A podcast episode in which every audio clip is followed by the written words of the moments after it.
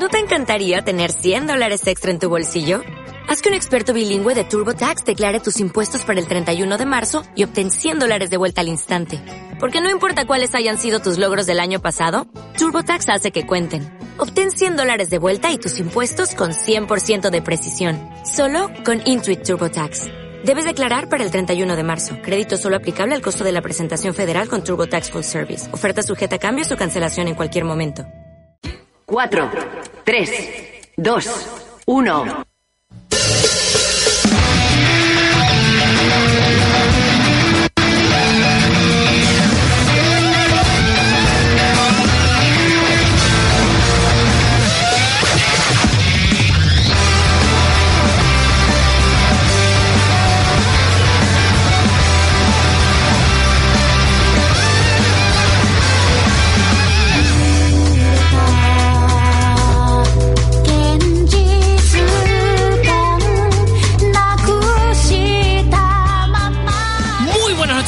Son las 9 en punto de la noche y esto es Dead Watch News. Bienvenidos un viernes más al programa donde vamos a hablaros de cine, videojuegos, series de televisión y donde me acompaña esta noche Juanma. ¿Qué tal? Mirad, estás usando otro micro, espérate. Mira a ver ahora, prueba. Hola, ¿qué tal, amigo? No, se sigue sin escuchar, prueba, Juanma. La tercera va la vencida.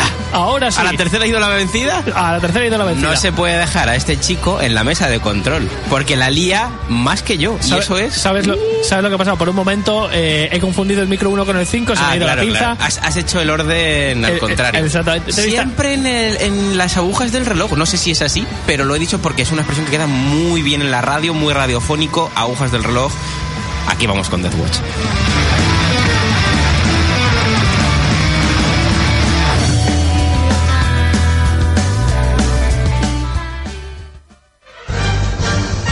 ¡Oh Dios, Joe, nos atacan por la espalda! Joder, Mike, es la sección de cine. Sección de... Cine.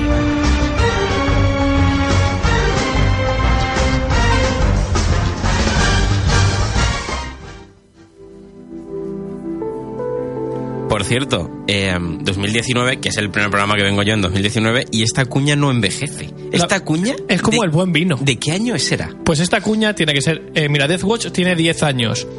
Eh, ¿Qué tendrá? ¿9, nueve años la cuña? Sin problema alguno. Wow. Nueve años. Eh, mira, va a ocurrir una cosa a este paso. Un día nosotros nos haremos viejos, moriremos. Que está ocurriendo ya, ¿eh? Está ocurriendo. En este mismo instante. Exactamente, quiero decir, A somos una mucho, velocidad muy pequeñita, pero está mucho ocurriendo. más viejos que hace nueve años somos. Eso sí. Eh, Y- He estado hace poco bien, eh, bueno, no sé si... El reto de los 10 años, El ¿no? reto, Uy, me has, ya me has leído la mente. El reto este de los 10 años, ¿no? Estaba buscando alguna Claro. foto para ponerlo, pero con lo que me he encontrado no lo he hecho al final. Si buscas en mis redes al final hecho, no lo he hecho. ¿Sabes lo que podríamos hacer luego? De la radio. De Death Watch. Ay, Reto sí. 10 años eh, para atrás, 10 años para adelante. A ver qué pero nos encontramos. ¿ha- ¿habrá? Porque yo, mías, mías, no he encontrado en Facebook. En mi Facebook las últimas que hay son 2010-2011. Fíjate. Y bueno, algo tiene que haber por ahí. No te preocupes que me pongo y busco. Era 20 aquel, en Sí, aquel instante. Eh, Entonces, no sé ya ni hablar. Lo que iba a decir es que eh, por mucho tiempo que pase, eh, parece que hay clásicos que vuelven, ¿no? Es como, Hay clásicos como el, como el turrón. Sí, el, mm, sí, como el... Venga. Concretamente, eh, ha sido a ver esta semana al cine eh, el regreso de Mary Poppins. que Oh, es- sí, bueno, hace unas semanas, o incluso hace- antes de Navidad. pero- Incluso, ¿no? Pero No, antes de Navidad tampoco. No lo sé. Pero No bueno, lo sé. he ido a verla, he ido a lo verla. cierto es que la has visto, es como Sí. el turrón. Mary Como Poppins turrón. vuelve, esta vez en forma de, de paraguas, ¿no? Eh, sí, en lugar siempre. de turrón. Eh, Nunca, y- nunca he sido muy aficionada al turrón, esa, esa mujer. Eh, Tuve la Bueno, le- oportunidad le- de preguntarle y no le, gustaba, mucho. Le gustaba mucho el azúcar a, a la chica. Es- y un, la píldora que os dan, ¿no? Que De- eh, hablamos de, no sé si es droga, no sé de, no, qué, de qué no, hablamos. es un, un- como una aspirina, un... Bueno, yo, es que para niños abro debate, Dalsi, ¿no? Será el Dalsi. La Sé píldora que que, os dan, imagino que el Dalsi de la época sería, lo- pastilla, ¿no? Que lo siguen comercializando. Sí, pero sería Dalsi. Dalsi. Sobre o Dalsi píldora. Es que- no sería Dalsi jarabe. A ver, no, est- estoy hablando esto hace poco con mi novia y mm, me dijo que siguen comercializando Dalsi, pero que claro, a un adulto a lo mejor, uy, a un adulto se estoy ya rompiendo todo. no, no le hace efecto, tienes que beberte la botella Exacto, entera. tienes que, que beberte la botella entera. A lo, que, a lo que yo pensé, ¿cuál es el problema, no? Te la bebes bueno que está. entera, Será la, como la un zumo de naranja, pero mejor. ¿Verdad? ¿No estaba súper rico? Sí, sí, sí. Nos vemos la botella, ¿no? ¿Tú no lo ves así? Yo lo veo muy bien. Mira Mary Poppins hablando Mira, mira, cómo habla. Ahora no habla, Luis.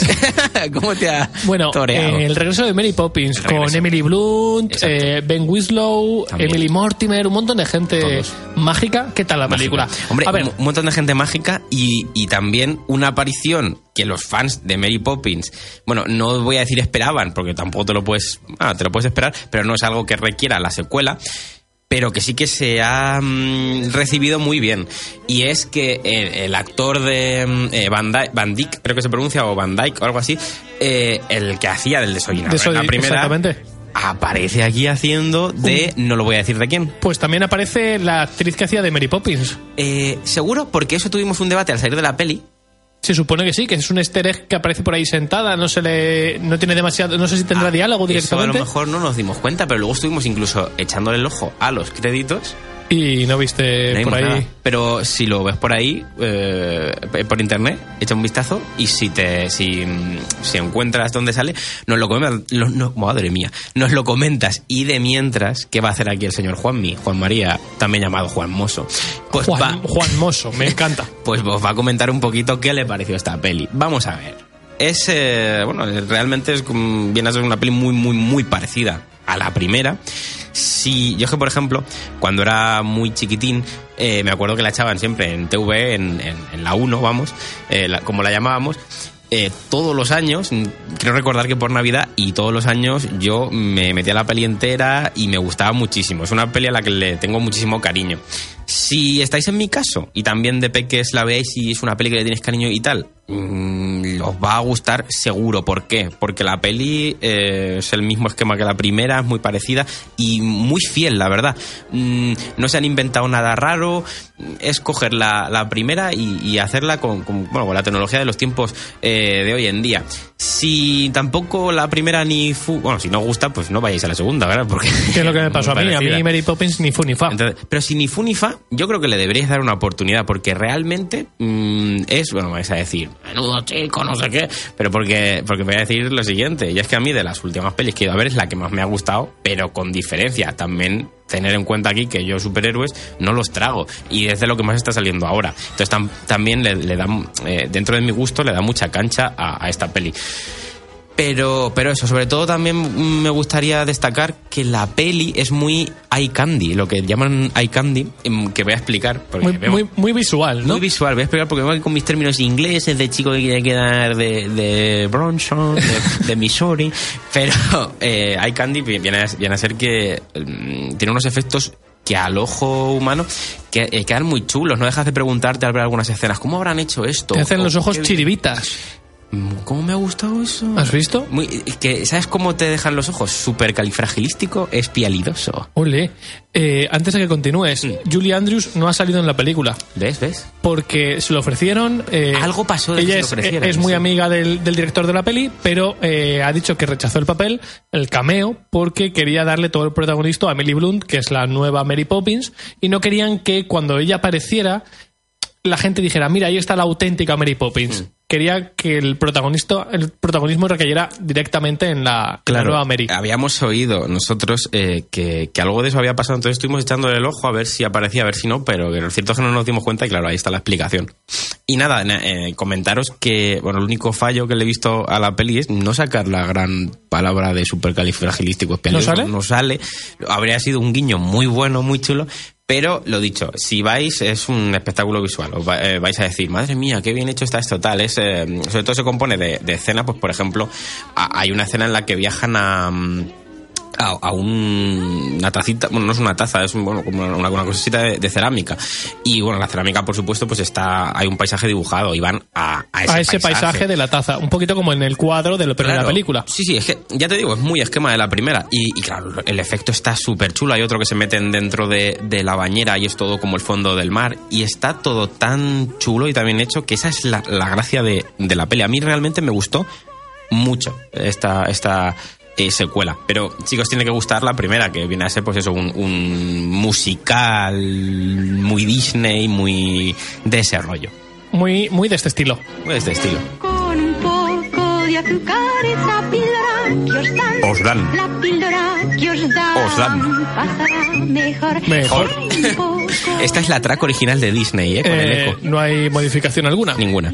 Entonces, eh, La recomiendo mucho. la recomiendas mucho. Si tuvieras que, que ponerlas en una balanza, la Vale. primera y este remake, Ah, la primera mejor. claro. Pero, Qui- quizá pero por las gafas nostálgicas. más- eso te iba a decir, Puede ¿más ser. por la nostalgia o, o porque la peli aguanta mejor que la nueva? A ver, más por la nostalgia, eh, te diría que más porque en aquellos años era más difícil conseguir esas movidas. sí, eso te iba a decir. También era muy visual la primera, lo que pasa es que Para claro, la época, ¿eh? Claro, si que- te la ves ahora, quizá dices, ah, pues ya se nota el cartoncillo ahí detrás, ¿no? Pero mm, eh, lo que supuso para la época, pues quizás sí que me quedaría con la primera y en general por estructura, pues también con la primera, pero, pero vamos, que es un- un- una adaptación, un- no es un reboot, pero es una especie de reboot. eh, muy bien hecho, muy bien llevado, y, y lo que me ha gustado de esta peli es sobre todo que es rollo. ¿Te gustó la primera? Aquí lo vamos a hacer super fiel para que te guste, no como estas pelis ahora que sacan la segunda parte eh, Y- 20 años después. y no tiene nada que ver. Y es, ¿por qué te has molestado Sí, sí. en revivir esto si lo ibas a destrozar? Claro, ¿no? en darle de patadas a algo, no. Esto es. Los fans de esto lo, va- lo vais a gozar porque es que además es súper fiel. Aparecen personajes de la primera parte.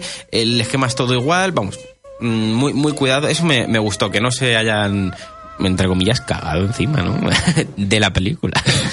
Porque también, tam- también hay muchos productores y madre mía, está mirando cara, Luis con una cara de Sí, qué vas sí, a decir. ¿de qué vas a También decir, hay eh? muchos, mucha gente que hace pelis de estas que hemos comentado que salen mal, que se caga encima, eh, encima, de, encima literal. Sí, sí, sí, Claro. sí, sí. Es como, mm, lo hago aposta para destruir el legado que... No, yo me refiero que no dan pan más y Ah, que se cagan ah, encima. también, también, también.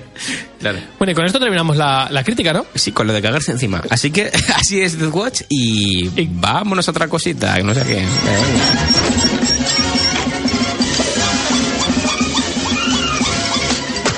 Pues, Juanma, vamos a pasar... Eh, mira lo que te pongo por aquí. A ver. A ver, si, a ver si sabes lo que es antes de que empiece a sonar lo importante. Misión imposible. Muy bien. Pero ya estaba sonando... Ya, pero sí, entonces quedan dos segundos de... Tenías... Exactamente, tenías ahí un, un segundito.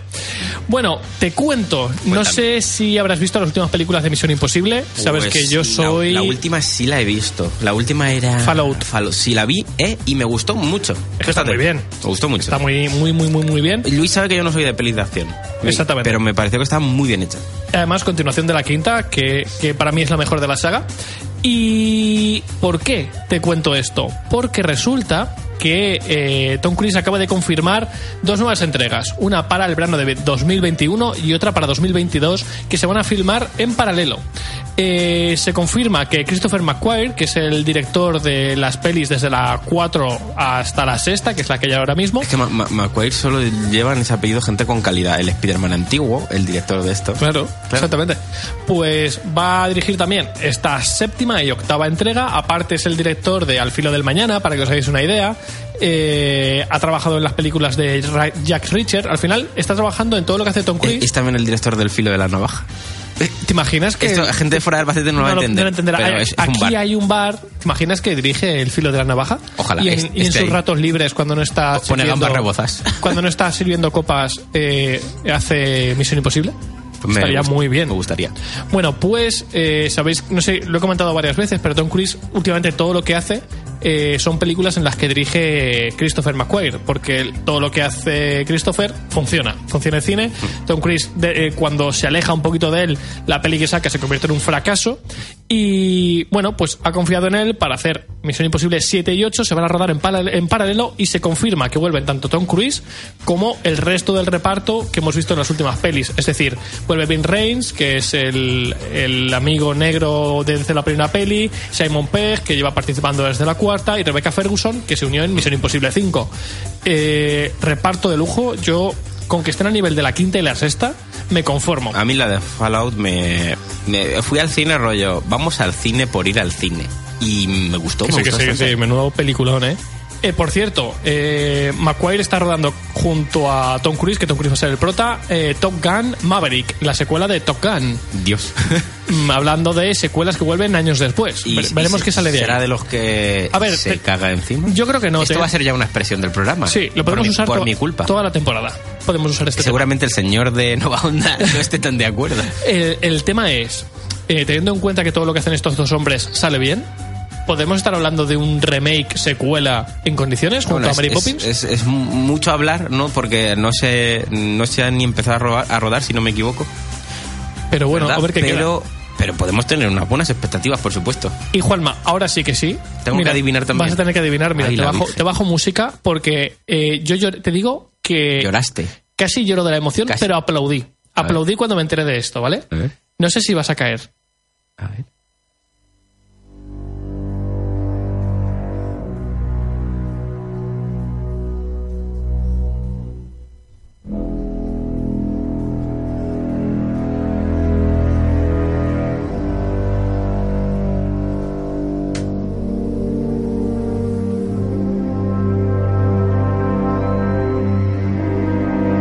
Suena muy espacial. Tienes, mira, te doy eh, cinco segundos para que adivines. Si no, yo te digo lo que es.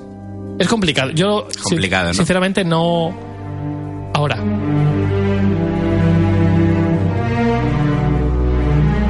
Eh, El inspector Gadget.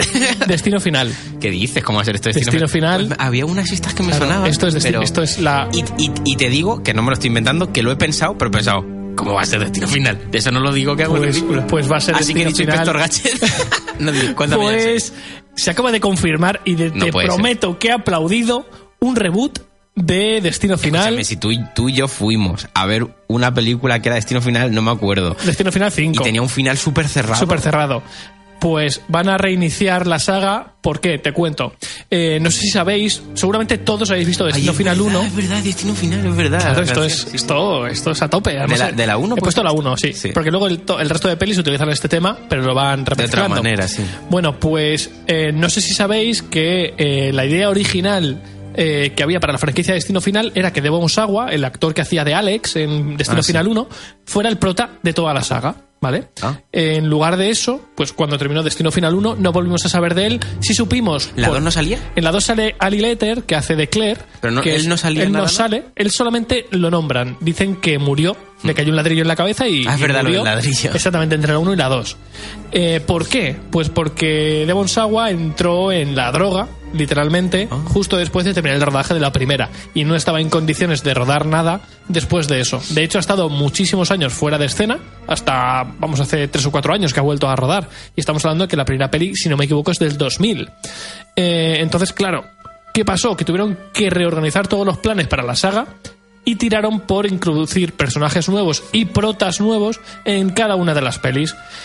Eso ha producido que haya un poco de desconexión entre pelis. A veces que dices, tío, esto me estás volviendo a contar esta, esta trama, no sé, no- había pelis que Sí. decías, se quedan un poco cojas, dentro de que es el universo Destino Final, Sí, ¿no? Destino Final, a ver, Claro. es, una peli que nos gusta mucho. Pero sabemos lo que es, ¿no? Pero sabemos que es un poquito. Claro, ¡ah! Exactamente. Me tomo muy en serio. Exactamente. Bueno, pues el tema está en que eh, han decidido eh, hacer un remake y tomar el plan original que había para la saga. Es decir, tener Ah. un prota que sea el que va a sobrevivir o va a tener la visión y va a intentar ir sobreviviendo película a película, Pero aunque entonces- se añadan otros protas. Entonces vamos a volver a tener la, la 1, el principio de la 1. Sí, sí, sí, sí. No sabemos si será un accidente de avión. Sería un puntazo que fuera otro accidente de avión, sinceramente, sí, para mantener el, el- el origen y que a partir de ahí ya innoven otra vez.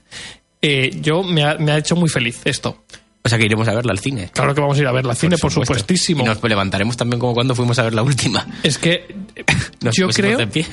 Mira, mira que, a ver, yo, yo de verdad que sé que la peli es todo lo mala que tú quieras. Pero es eh, que. pero lo que yo disfruté con el final de esa película. Sí, sí, es que, es que para. A ver. eh, Hay que, entender el, hay que entender el fandom que hay detrás. Y, y- La y última para los fans, en es- los últimos minutos, Claro, está es una, muy es, bien. es una de- es una carta de amor al fan. Además es que la, la gente del cine no tenía ni idea de qué estaba pasando Claro. y era como, pues venga, pues vale. Pues Y nosotros ahí de pie y- aplaudiendo. Y nosotros, no puede ser, no puede ser. Bueno, pues vamos a tener reinicio de la saga, así que contentísimo. Muy bien. Y vamos a seguir con más cositas porque no es lo único que se ha anunciado esta semana y es que ya está en marcha, atención porque esto sí que puede ser o bien que se cagan en los pantalones, o bien que salga algo muy ver, top.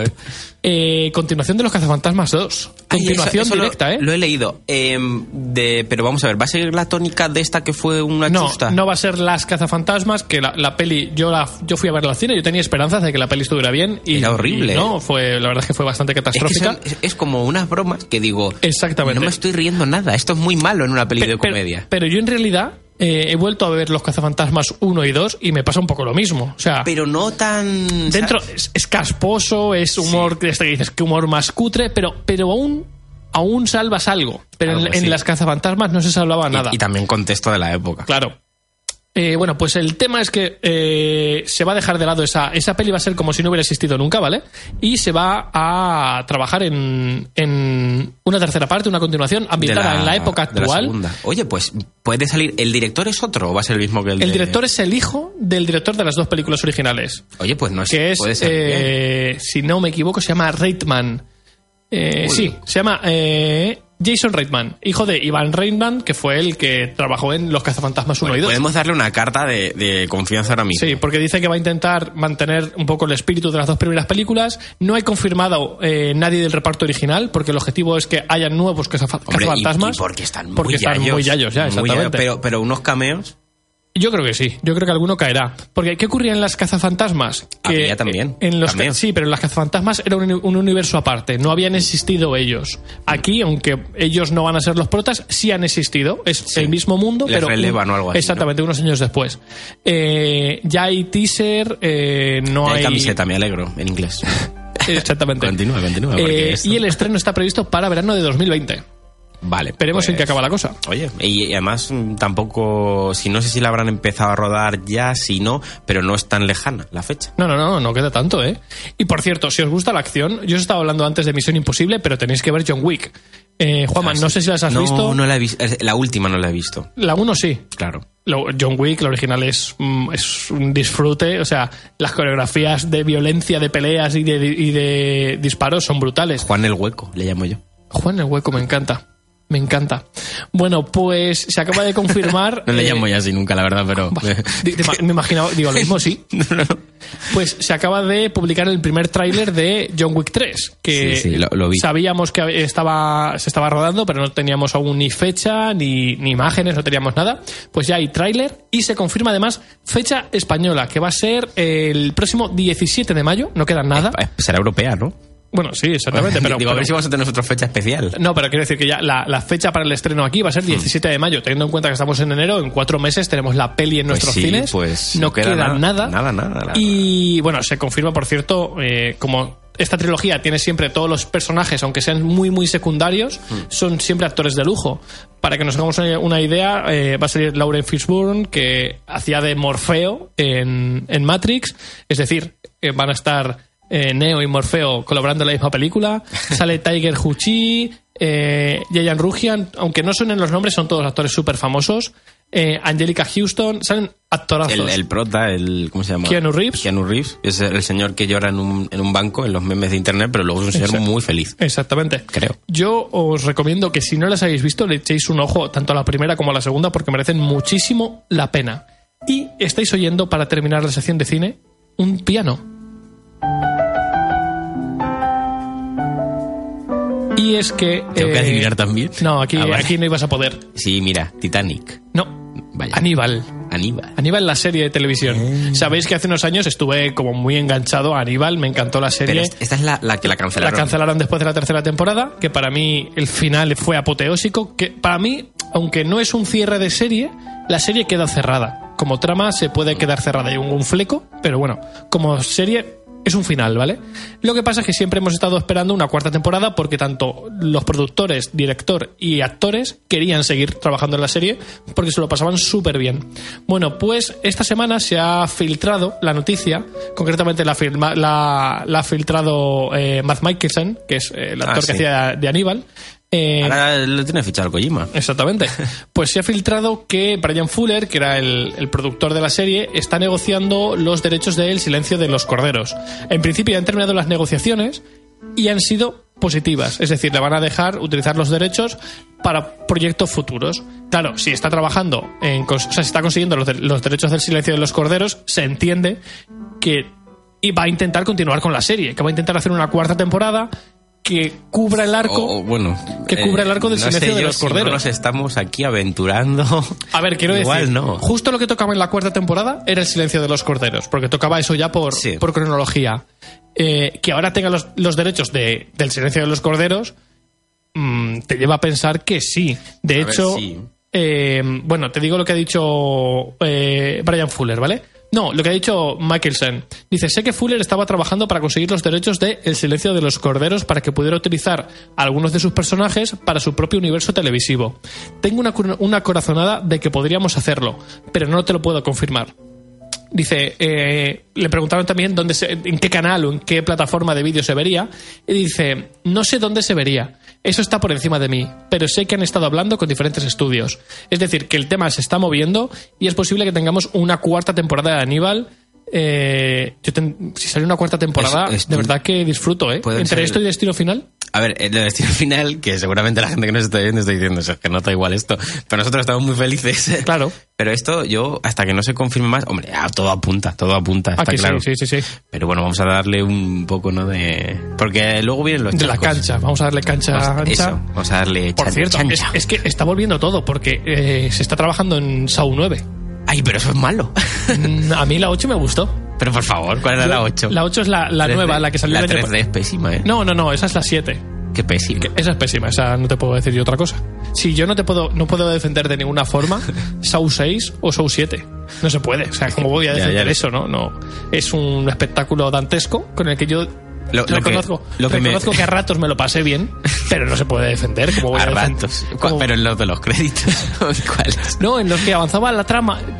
Porque yo esas pelis las veía por la trama. ¿En serio? De O sea, verdad te lo pues prometo, Se ¿eh? convirtieron en un. En un- Meto la trama aquí al final y meto mu- mucha Claro, sangre. Eso es. Mm, Pues por, eso, pues a ratos. El rato del final. ¿Consideras, Luis, que se puede ver... O sea, si recortamos todas las partes de historia que en cada, de cada película no llegarán a más del 15, 20 minutos. Ajá, 20 si los minutos por recortamos peli, sí. y los unimos, se puede Se ver puede, Saw y se puede está, ver. De hecho, hay montajes. Hay, pues- hay montajes en internet. Os están lo- salvando mucho tiempo, gente. Hay montajes en internet que lo que hacen es eh, precisamente eso. Juntan los trozos donde avanza la historia y te cuentan lo que ha pasado en todo show. A lo largo de toda la saga. Incluso te ponen, si hay algún trozo en el que el prota de la peli, que sabes que va a morir al final, eh, hace algo importante, también te lo meten y está todo súper bien cuadrado. Y seguramente tardes como ver una. Eh, me parece que sale, un un montaje de dos o tres horas. Pero vamos, teniendo en cuenta que son ocho películas, Sí. pues está muy bien. Bastante bien. O sea que con eso vamos a pasar a videojuegos, Juanma. Pues vamos a pasar a los videojuegos.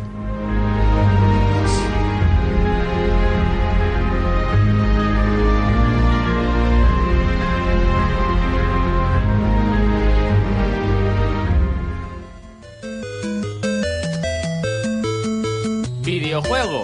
Pásame el mando, chico.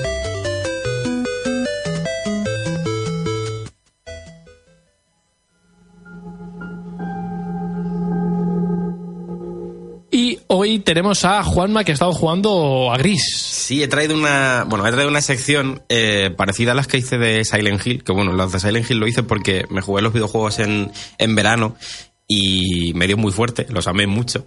y bueno, quería hacerles un pequeño homenaje a la radio. Pero como parece que el pequeño experimento de sección moló, Ajá. pues lo voy a ir haciendo con cosas así que me, que me gusten bastante. O bueno, si alguien me pide que lo haga de algo especial y yo controlo, también lo puedo hacer si, pero sin si controlo, porque tampoco me gustaría hacer secciones de cosas que no sé. Claro no, quiero hablar de lo que no. exactamente. Pero bueno, eh, Gris, voy a empezar la sección.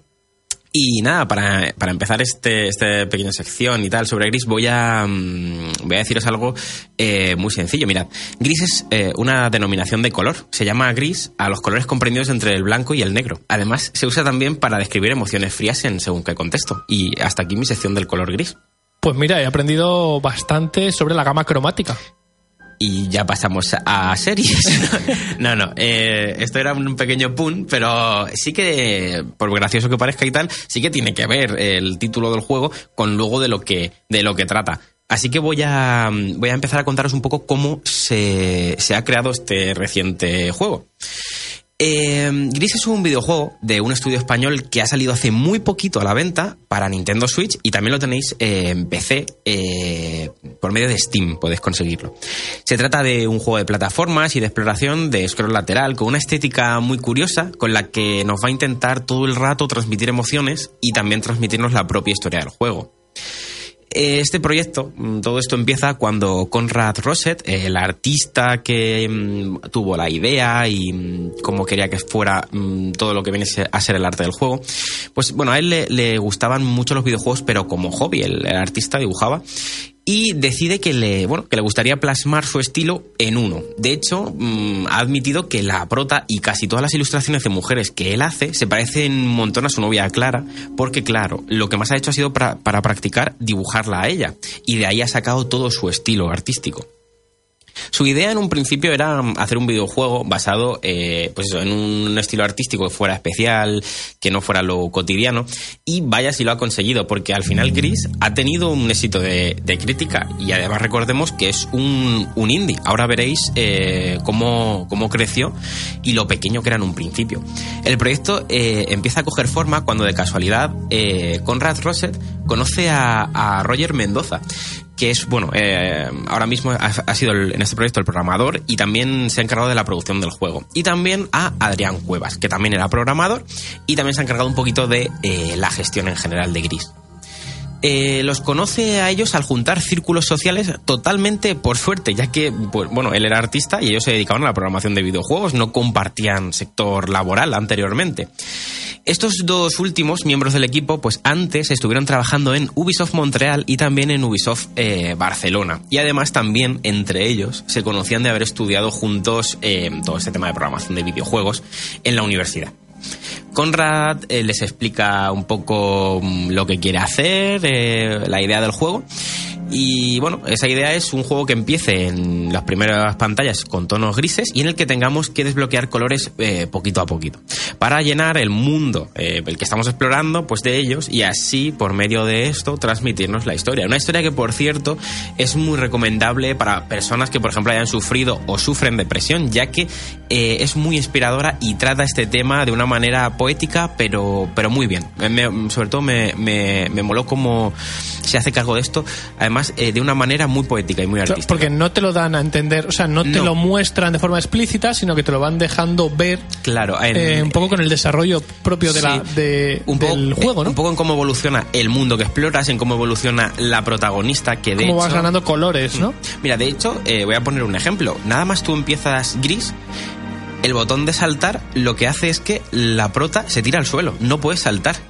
No puedes saltar En porque... el primer nivel, que todo es gris Claro. también, hasta que vas desbloqueando colores, no puedes saltar. Cuando le das al botón de saltar, ella se tira al suelo. Y cada vez que vas avanzando, pues puedes saltar, luego puedes va- saltar más alto. Va recuperando la energía, ¿no? O la, o, la, etcétera. o- o la felicidad, digamos. Sí, por ejemplo, además el vestido que lleva, eh, vas adquiriendo, pues, bueno, los típicos poderes de juegos de plataformas. En plan, pues el vestido se convierte en una piedra, así puedo hacer fuerza en X sitios. Pero todos son metáforas. Entonces está muy bien plasmado. Y bueno, eh, para, para hablar de este proyecto, eh, lo que os he dicho, lo, lo clave es la parte artística y, el tema que, trata y cómo lo trata. Eh, se embarcan en, el, en este proyecto, se lo cuentan entre ellos estas tres personas y bueno, les parece que puede ser un proyecto con potencial, pero Adrián se va seis meses a terminar un proyecto grande que tenía porque él recordemos que estaba trabajando en Ubisoft. Los otros dos eh, avanzan con el proyecto un poquito, pero en su tiempo libre, ya que tienen que seguir con sus respectivos, trabajos para poder, eh, poder comer. Vaya. Al volver, eh, cuando vuelve este, eh, Adrián, seis meses después, deciden arriesgar y dejarlo todo para centrarse en este proyecto, porque, bueno, le, le vieron potencial. Y así es como se crea Nómada Studios, estudio que ha creado este juego y que solo tiene de momento en su portfolio este videojuego. Ahora, eh, han tenido alrededor de unas 10 personas en el proyecto, más o menos. Recordemos que esta gente venía de trabajar en equipos grandísimos, en empresas gigantes como Ubisoft, y de hecho han sido parte de proyectos como Hitman, Far Cry o Rainbow Six, estos dos programas. Que es un portfolio enorme, ¿eh? Claro. De ahí a lanzarte a hacer un juego indie más íntimo. En el Con que un tú- equipo pequeñito, donde tienes, Claro. que, donde tienes que asumir mucha más carga de, de trabajo, Es que no es donde tienes mismo. que organizarte de otra manera totalmente diferente. Hmm. Es un cambio radical. Mucho, mucho. Finalmente, al equipo se unieron pues más personas. Por ejemplo, Ari es la ilustradora de todas las imágenes de la, de la chica que podemos ver pues en pósters, en la portada del juego, etcétera. O mm, Adrián Miguel, que es el animador principal de todo lo que vemos en el juego. Y es que cuando, si habéis tenido la oportunidad de jugar a Gris, lo primero que, que te entra por los ojos al encender el juego es la animación. Es brutal porque parece que estás viendo un lienzo en blanco sobre el que se va pintando. Tal Sobre cual. todo, además, la sensación de estar viendo acuarela en movimiento. Es, es muy bonito, muy, muy bonito. Yo aún no he podido jugarlo, lo tengo ya, pero no he podido jugarlo. Hmm. Pero por los vídeos que he ido viendo, hay momentos en los que dices, es que es una obra maestra. Sí, sí, a mí me parece arte, tal cual. Algunos mo- momentos del juego que me parecen súper bonitos. Y, mm, y además reconoce el equipo haberse inspirado en juegos como mm, Ori and the Blind Forest, por ejemplo, o Inside. Sí, son, son juegos Son que siguen un poquito la tónica. Sí, pero, mm, por ejemplo, esto A nivel, sirve... a nivel artístico son estilos muy diferentes, Muy pero diferentes. sí siguen, sí que es cierto que ambos juegos, sí. tanto Ori como, como Inside, tienen un estilo visual también muy propio. Sí, y también muy chulo en, en lo suyo, no es acuarela, son cosas diferentes. Por ejemplo, Inside juega mucho con, Con las sombras. las sombras, por ejemplo. Entonces, eh, pero para, en tema de gameplay sí que os sirve para, para saber qué esperar con Gris, eh, un poco en lo que se han inspirado. Y bueno, una vez el desarrollo eh, empieza, pues llegan también los trámites legales. Tuvieron que hacerse empresa, acabaron eh, llamándose Nómada Studios y se empezaron, pues bueno, pues a publicitar por Twitter, por redes sociales, tal y cual. Y con esto, pues la gente ya empieza a hablar del juego, empieza a hablarse de que hay un proyecto, de un juego muy original que se llama Gris, con estudio en España, bla, bla, bla. Y la gente les empieza a preguntar que si van a ir a la Gamescom. Y ellos, bueno, al principio solamente se lo plantean y acaban eh, acaban acudiendo. Al final, eh, el juego, que no tenía nombre, ellos tenían un montón de bocetos, estaban trabajando en él, pero no tenía nombre, lo llaman Gris, debido a la exposición de cuadros de un colega suyo, de Conrad, eh, un colega de Conrad, no de Conrad, que el, el colega este era- se llamaba Gim, y eh, nada, él hizo una exposición de cuadros titulada Gris. Y se inspiraron en ella. Se inspiraron en ella. parecía, les, parec- les parecía que el nombre casaba súper bien con el tema de que era un juego que se te mostraba en tonos grises y luego ibas desbloqueando colores. Y decidieron eh, ponerle este nombre simplemente. Eh, por cierto, para la música eh, se eligió un grupo de Barcelona llamado Berlinist, que se encargan de, pues, de toda la BSO, y básicamente su trabajo, en palabras de ellos, es ir traduciendo a música lo que las imágenes del juego quieren hacer sentir al jugador. Han tirado sobre todo de instrumentos clásicos y mm, de cosas un poquito más electrónicas, pues bueno, depende de- del momento, de si en ese momento estás explorando, estás haciendo un puzzle, pues De, hecho, como curiosidad, deciros que a diferencia de otros proyectos, donde al final el grupo que se encarga de, de la banda sonora trabaja por un lado y el equipo de desarrollo por otro, y luego simplemente ponen el trabajo en común y, y lo encajan y listo, aquí tanto estudio de desarrollo como, como el equipo de, como el grupo de música fueron trabajando de la mano durante todo el desarrollo. Iban enseñando eh, al equipo de, de desarrollo los temas que iban haciendo, eh, iban hablando sobre posibles cambios que hacer en base a la atmósfera o al espíritu del juego y por eso ha quedado una banda sonora que parece encajar tan bien con lo que está pasando en pantalla en todo el rato. De hecho, si os fijáis,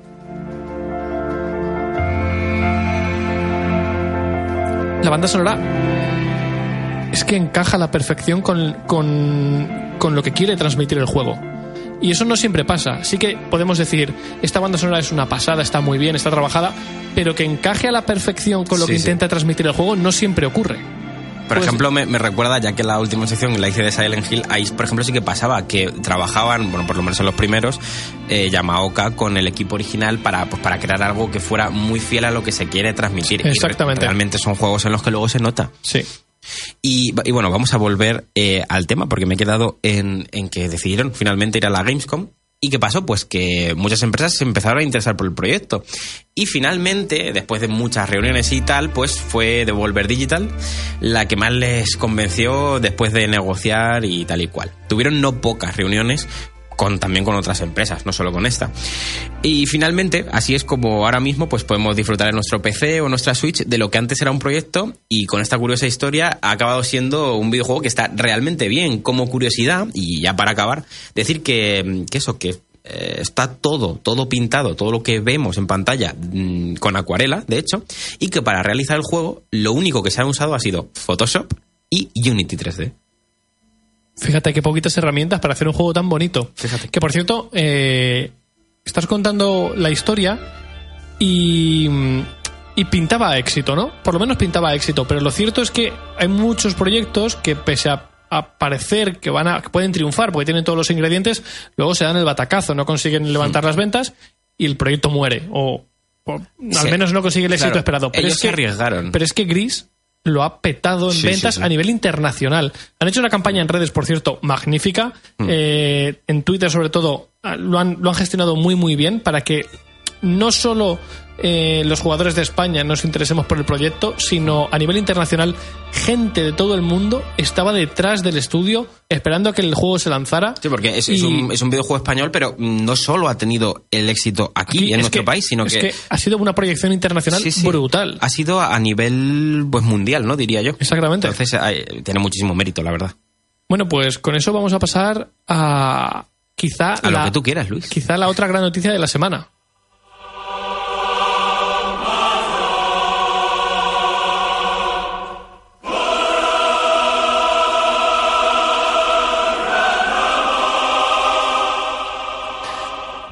EA lo ha vuelto a hacer. Era complicado, Star Wars, ¿no? pero Star Wars eh, tiene la negra en manos de EA, es que no falla. Han vuelto a cancelar otro Solo- proyecto solo matan, de Star Wars. Solo matan empresas, ¿eh? Sí, eh, empresas y juegos. Esta vez le ha tocado, hace poquito le tocó a Star Wars eh, 1313, que era el juego en el que íbamos a llevar un cazarrecompensas en el sector, digamos, más oscuro de Coruscant. Y esta vez parece que eh, ha sido el juego de mundo abierto que estaba trabajando a Vancouver, el que ha sido cancelado. Iba a ser un juego en el que íbamos a llevar a, a otro cazarrecompensas, íbamos a movernos por planetas, ahí vamos a conocer a personajes clásicos de la saga. Eh, el objetivo era mostrarnos la inmensidad del universo Star Wars y que pudiéramos vivir aventuras en los distintos planetas y en el propio espacio. Bueno, pues parece que a no le convence el tema eh, y ha decidido cancelarlo. El juego había nacido eh, a raíz de los restos del proyecto en el que estaba trabajando eh, Visceral Games, los ex trabajadores de eh, Death Space, que ya no existen porque EA también cerró el estudio. Sí, es que no puede parar de eh, hacer cosas así. ¿eh? Y bueno, pues esta semana ha confirmado la cancelación del proyecto y parece, o parece que el motivo es no que el proyecto no estuviera saliendo a buen ritmo, que parece ser que sí, sino que el desarrollo aún le quedaban varios años porque era un proyecto demasiado grande y ya quiere trabajar en proyectos de Star Wars más pequeños. Sea de un modo u otro, lo cierto es que a día de hoy, desde que EA se quedó la licencia de Star Wars hace ya y esto es lo fuerte, más de nueve años, solo se han publicado dos juegos de Star Wars. ¿Y cuáles son? Star Wars Battlefront 1 Y dos. y 2. El primero, cortísimo de contenido, se metió el batacazo por falta de contenido, El y el segundo 2 se ha liado con la polémica de las loot boxes. Es decir, en nueve años pagando lo que habrá que de costar tener la licencia de Star Wars, han publicado dos juegos, ambos se han metido el batacazo y ya sigue aquí cancelando los proyectos que parecen que iban a tener éxito. No sé muy bien cómo quieren gestionar esta licencia, pero no lo llevan nada bien. Que EA es experta en, en coger empresas Es- y hundirlas. Es alucinante. Eh, sí que es cierto que hay otro juego de Star Wars en desarrollo, están trabajando en otro juego en paralelo del que aún no se sabe nada. Eh, lo confirmó eh, Vicent Zampella en el pasado E3, que va a ser Star Wars de Fallen Order o, o algo así, no, no recuerdo bien el nombre, pero vamos a ver. Eh, un poquito de orden, ¿no? A la hora de gestionar estos Nunca proyectos. Eh, es- es- precisamente, estamos hablando de que en la época de, mm, de GameCube, eh, GameCube, Play 2, Xbox, eh, se llegaron a publicar casi 14 Sí, sí. juegos de, En de aquella- Star Wars. Recordemos, me acuerdo y que además, salían los, una grandes, barbaridad. los grandes juegos de Star Wars. Recordemos eh, los Jedi Academy, los Jedi Outcast, Pero, pero, pero no solo Jedi esa Knight. generación, ya de antes. Sí, ya de ¿eh? antes. Play 1 los y todo eso Roach tenía. Squadron, eh, eh, los, el- la amenaza fantasma. Y está- eran juegos Clone realmente Wars. que estaban bien. Eran juegos que estaban muy, muy bien, que merecían mucho la pena. Y no sé qué pretende EA, no sé cuál es su, su gran plan que, que no terminamos de entender los mortales, porque no tiene sentido que una empresa que ha pagado cientos de millones de dólares por tener esta licencia sea incapaz de publicar un videojuego que eh, no se lleve críticas por todas partes o que no lo cancelen ellos directamente. Es que no termino de entender el concepto que que- no- de videojuego que tienen. Eh, Creo, no, es que no entiendo tampoco, entiendo, la verdad. No tiene, no tiene ningún sentido, pero bueno, ahí siguen a su marcheta, otro juego cancelado, más años de desarrollo para, para nada, porque esto ya, ya suman una cola importante desde que se anunció Star Wars 1313 han pasado cinco años. Y, pero no entiendo, no les Nada, mejor. nada. Publica algo. Yo, te yo les pido que publiquen algo y que no sea un Battlefront capado de contenido o con loot boxes. publicad algo en condiciones, que Al la gente... final, eso no lo, lo medio arreglaron. Lo medio arreglaron, sí, quitaron las loot boxes, de hecho. De hecho, el juego ya no tiene micropagos. Pero claro, lo hicieron una vez que vieron que la gente se estaba metiendo. eh, que, vamos, que seguían jugando al 1 en lugar de jugar a, a- a la segunda parte, porque no merecía la pena seguir jugando a, a Star Wars Battlefront 2 tal y como estaba planteado el juego desde el principio. Es que es muy fuerte. Todo lo que podían hacer mal, lo hicieron, Lo mal. hicieron, lo hicieron. Y bueno, y así les ha ido. Así les ha ido. Así les está yendo un poco con, con todos los juegos que pillan de otros estudios más pequeños. Porque Dead Space, el último, es nefasto también.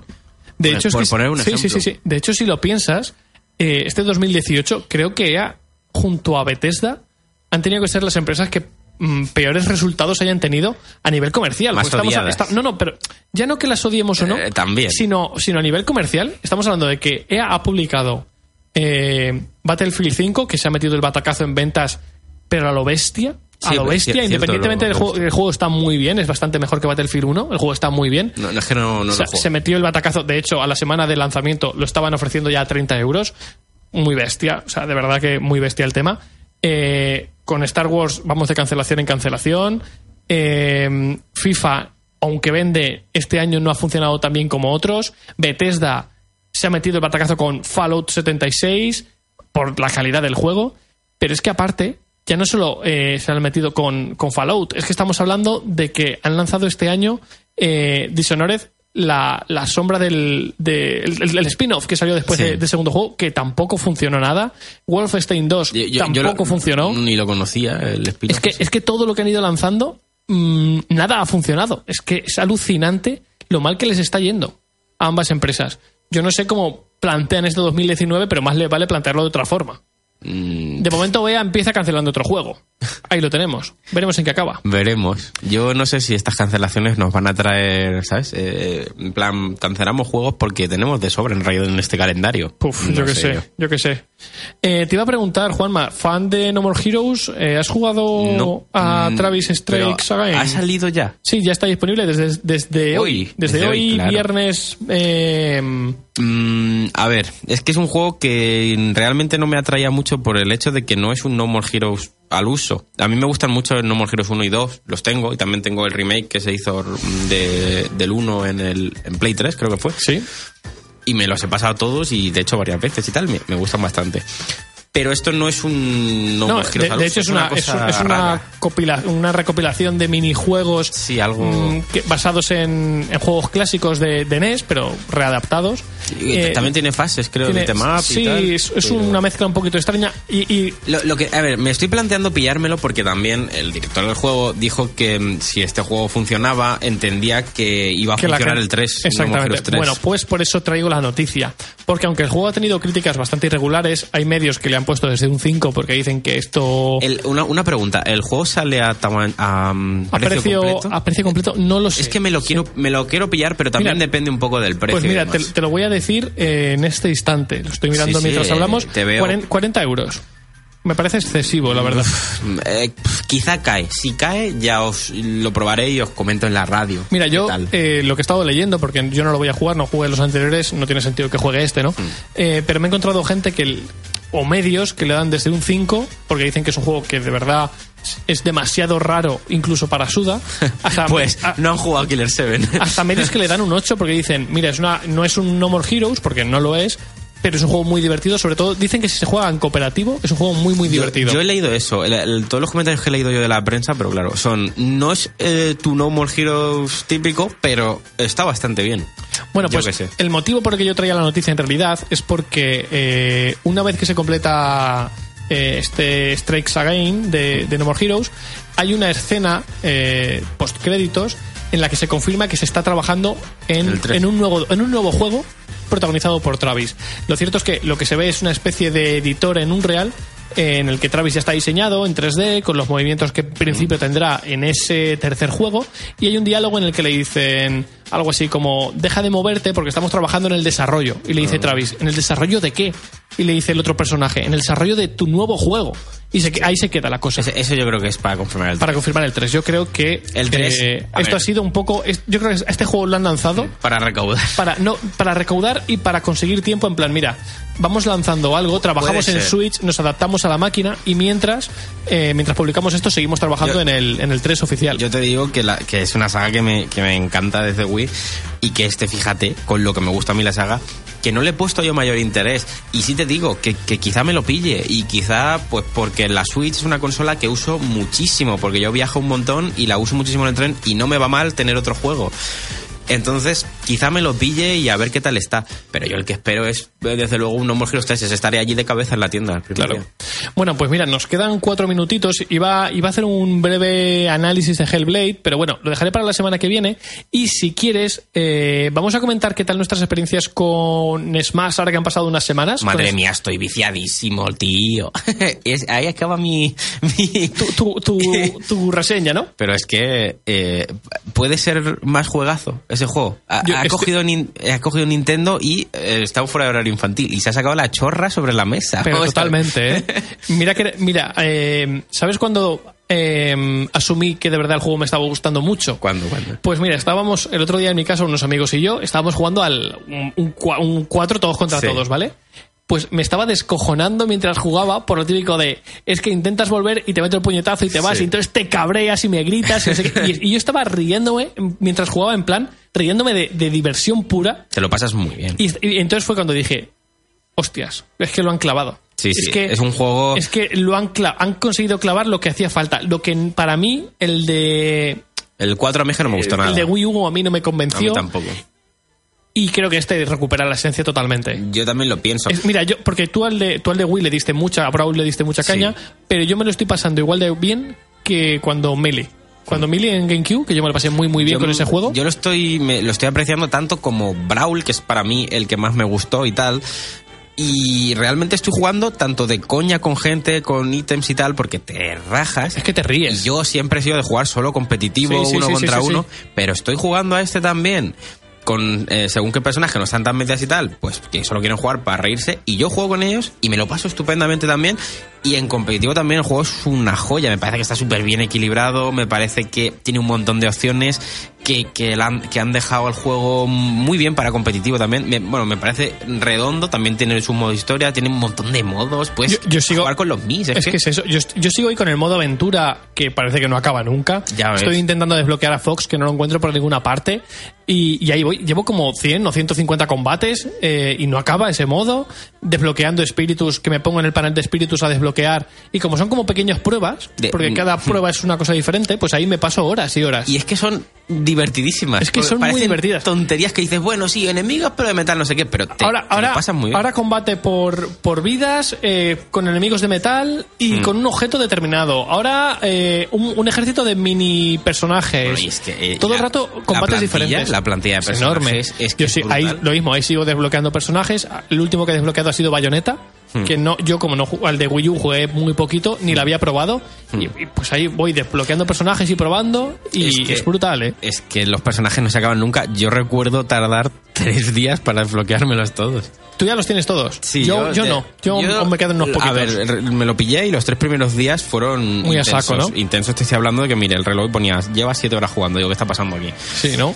Y, y me- tardé tres días, ¿eh? En desbloquearme todos los personajes. Bueno, eh, yo la cantidad de escenarios es que todo todo es todo es una, una Oh, cantidad salvaje y- de, de contenido y por quiero- todas Y partes. quiero destacar escenarios de juegos anteriores, pero rehechos. Re- eso Qué es. chulos que quedan. Sí, sí, sí, sí, sí. Y luego, como curiosidad, deciros que es que eh, he llegado a, a involucrarme tanto con el juego que utilizo la banda sonora que tiene. Sabéis que tiene más de 800 temas Sí. de todas las sagas que aparecen en el juego. le- leí un artículo por ahí que decía, eh, está muy chula la banda sonora esta que me he comprado y lleva un juego de lucha de Es regalo. es eso, es que para que os hagáis una idea, el otro día estaba- vinieron unos amigos a cenar a casa y yo tengo una barra de sonido de la típica para la televisión y demás y lo que hago es conectar Spotify a esa barra y pongo música de fondo mientras estamos jugando o estamos haciendo lo que sea o cenando. Bueno, pues ahora lo que hago es encender la Switch, me meto en el modo reproductor de, de Smash y pongo aleatoriamente más de 800 canciones Sí, sí. y, y- y es que y ahí estoy. Es que es brutal. Todo, todo lo que le puedas pedir al Smash lo tiene. Yo creo que Además, es un buen equilibrio de personajes. El mejor, al menos por ahora. El mejor juego de Switch. Sí, sí, sí, yo, creo. que sí. Mira que Zelda y el Mario Odyssey son unos juegazos. Y mira que yo le he echado horas al Octopath, que vengo de echarle 70 horas al Octopath. Pero es que yo creo que este juego, eh, además es el Smash más com- igual que el 4 fue como, ¿en serio esto que habéis hecho? Por lo menos que para mí. A, a nivel de, de velocidad de combate, de cómo se enlazan combos, es que todo está muy bien. chulo, muy chulo. Es el Smash más com- igual que el 4 fue como, ¿en serio esto que habéis hecho? Por lo menos para mí. A, a nivel de, de velocidad de combate, de cómo se enlazan combos, es que todo está muy bien. Chulo, muy chulo. De, Pues- de- de hecho, un saludo para Jorge, que ahora hemos quedado para jugar al Smash. Así que- Ah, Ahí lo, no- de- lo decimos todo con esto. Y nos estará escuchando. Pues chicos, bueno, o más bien Juanma, nos vemos Chico. la próxima semana. Hasta next week.